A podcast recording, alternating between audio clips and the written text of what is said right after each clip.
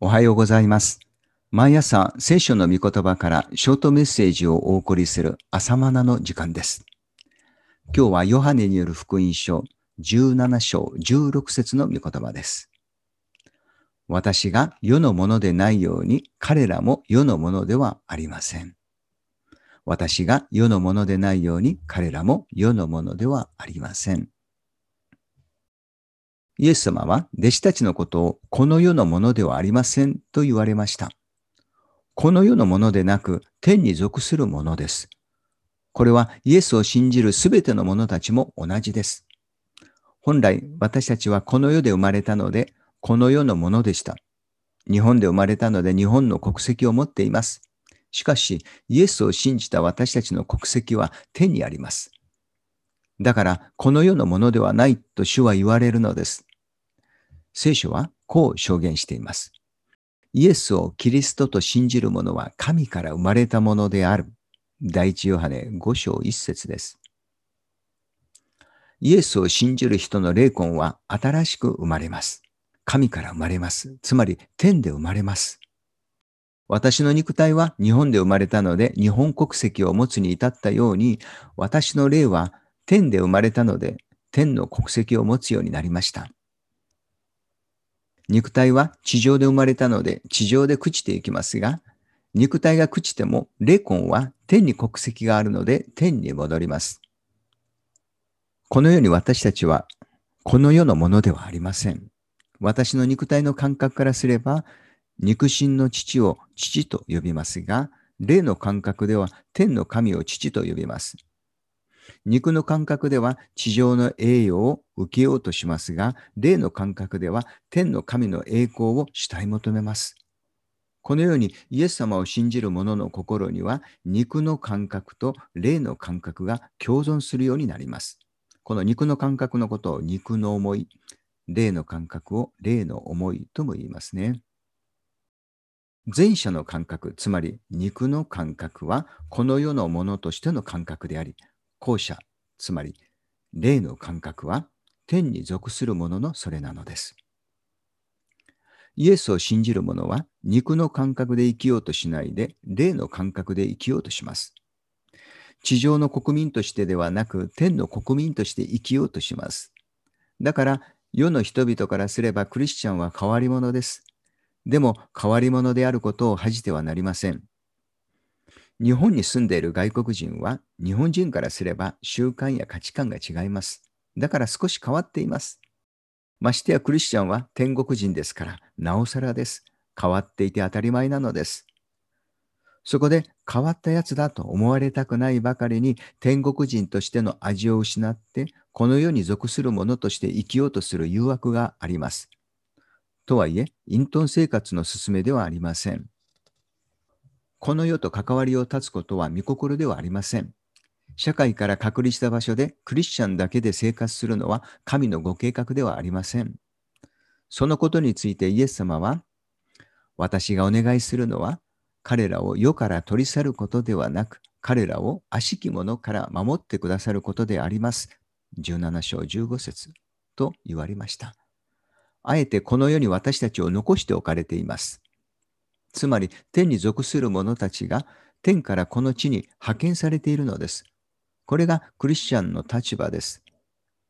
イエスが天の父が私を世に使わされたように私も彼らを世に使わしましたと言われた通りです。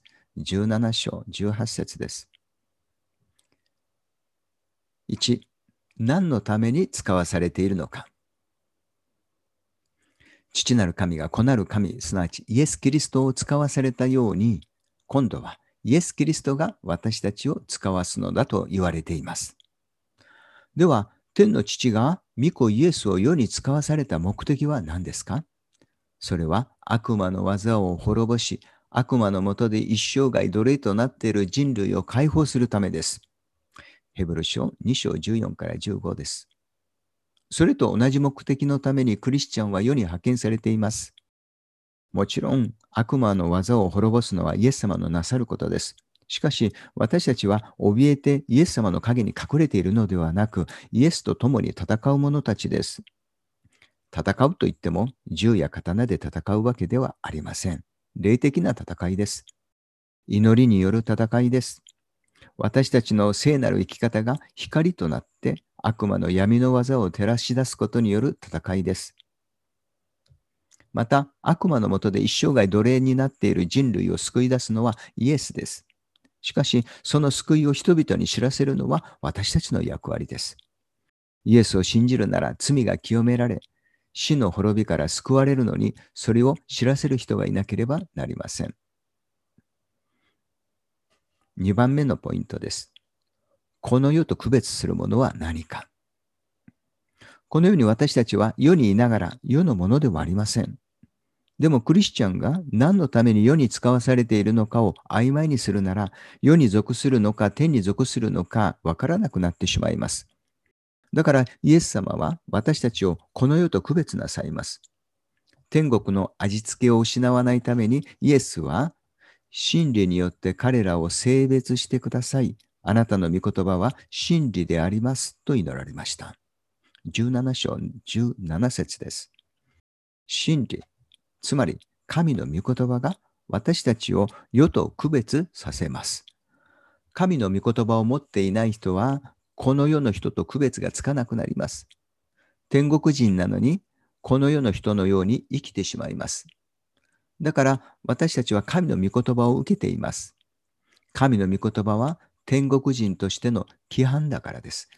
天国人としての規範を見失ったら、この世と同じ価値観や発想法で生きるようになります。こうして御言葉によって世に属する人と天に属する人とは区別されていきます。日本人特有の人と同じでないと不安だという感覚、つまり同調圧力に弱いわけですが、そんなクリスチャンが世の人と同じように生きようとしたら、それはクリスチャンの堕落なのです。世の人々と同じであろうとする思いから自由になってください。なぜなら私たちはこの世のものではないのですから。どうして世の人と同じように振る舞おうとしますか？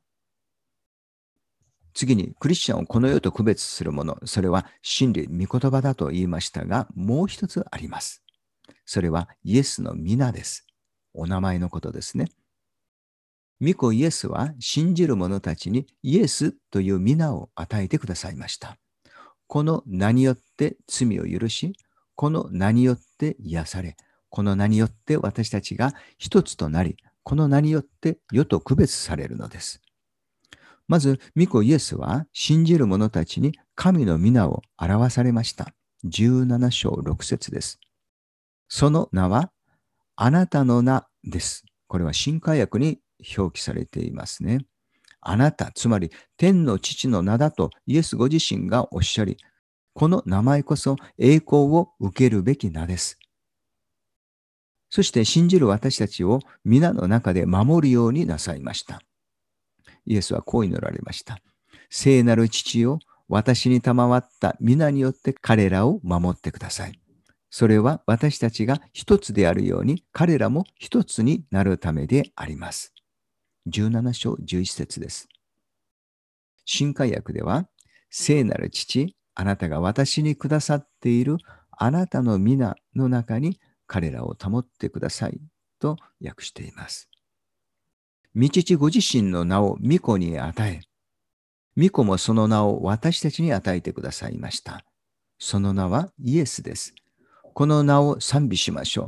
この名を呼びましょう。そしてこの名によって天国の民として区別されましょう。ここから少し長いんですが、注釈です。イエスという名についての注釈です。イエスという名は、ヨセフとマリアが考えて名付けた名ではない。イエスと名付けようと神の命令である。マタイ1章21節ヨハネ福音書は、イエスご自身が父に向かって自分の名のことをあなたの名と告白している。17章6節11節父の名がこう受け継いだことを示しています。また、精霊についても、父が私の名によってお使わしになる精霊と言われている。ヨハネ14章26節つまり、イエスという名は父の名であり、この名であり、精霊の名であることを示している。イエスは弟子たちに父と子と精霊の名によってバプテスマを施せと命令された。マタイの28章19節この名は単数形表記である。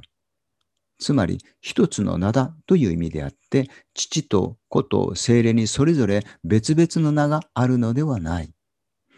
だから、この命令に従ってペンテコステの日にペテロはイエス・キリストの名によってバプテスマを受けようと説教した。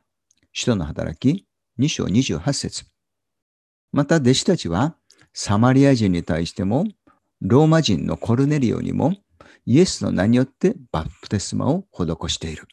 使徒の働き8章16節10章48節つまり、父と子と精霊の名はイエスだと解釈される。イエスの皆は新約に至って掲示された神の名である。使徒行伝では、ありとあらゆることがイエスの名によってと記されてある。祈りも、罪の許しも、癒しも、皆イエスの名によってである。この偉大な神の皆を我々にも与えられた。だから、すべてのことをイエスの名によってなすのである。コロサイ人の手紙の3章17節旧約においてこのイエスという名前は掲示されていなかった。旧約では、見つかいたち、天使たちですね。見つかいたちが主という名で働いていた。しかし、新約になって、神の御子が父から受け継いだ名、つまりイエスの名で働かれた。イエスの名は、権威も、権能も、見つかいのそれよりもはるかに偉大で優れている。だから、ヘブルビトの手紙の一章四節はこう記している。巫女はその受け継がれた名が見つかいたちの名に勝っているので、彼らより優れたものとなられた。以上です。もう一つのお話です。少し長くなりますが、お付き合いください。神の子羊であるキリストがほふられるべき時がついに来ました。キリストとしての活動初期は、カナの婚礼において、私の時はまだ来ていないと言われ、ヨハネ2章4節カリオの祭りがキリストを表す絶好のタイミングだと提案する兄弟たちにも、時はまだ来ていないと言われました。7章6節また、イエスを捕らえようとしても誰も手出しができませんでした。時ではなかったからです。8章20節しかし、いよいよその時が来ました。だからイエスは祈られました。父よ、時が来ました。あなたの子があなたの栄光を表すために、この栄光を表してくださいと祈られました。17章1節新海訳です。その時とは、イエスが捕らえられ、罪の生贄である子羊として杉越の祭りに殺されるその時のことです。そんな凄惨な場が栄光を表す時だと祈られたのです。さらに、父よ、世が作られる前に私が御そばで持っていた栄光で今見前に私を輝かせてくださいとも祈っておられます。17章5節です。もちろん今まで御子イエスを通して栄光は表されました。病の癒しや悪霊追放をはじめ、主樹の奇跡は神の栄光でした。12章28節しかし、その時である十字架と復活は、今まで以上の栄光なのです。巫女が道地の中でお持ちになっていた栄光、つまり最高の栄光で輝こうというのです。人の目には愚かに見える十字架の死が視点を変えれば最高の栄光で輝く姿なのです。人の目には惨めな姿ですが、霊的には最高に輝いているのです。一体どのように輝いていたのでしょうか？それは死に至るまでの従順という栄光です。この栄光は悪魔を滅ぼすための光です。闇は光によって滅ぼされるように、神への反逆者である悪魔は、御子イエスの従順という栄光によって滅ぼされたのです。話は変わるようですが、崇高な人格者と出会うと、腹黒い自分の姿に恥じるという経験はありませんか？その清さの前で己の不純な姿が照らし出されるような思いをするわけです。まさにキリストの見舞いで人々は自分の罪を示されて悔い改めました。悪霊はいたたまれずに出て行きました。大量を目の当たりにしたペテロは恥じって、主よ私から離れてください。私は罪深いものです。と告白しました。このようにイエスの栄光の光で照らされると罪人は滅びるしかありません。御子イエスは十字架の死に至るまで天の道に信頼し従順なさいました。この御子の姿は誠実で真実で一切の恨み事もなく本当に純粋で美しく輝かしい姿でした。この姿を前に悪魔はいたたまれずに、お前が神の子なら十字架から降りてみようと叫ばざるを得ませんでした。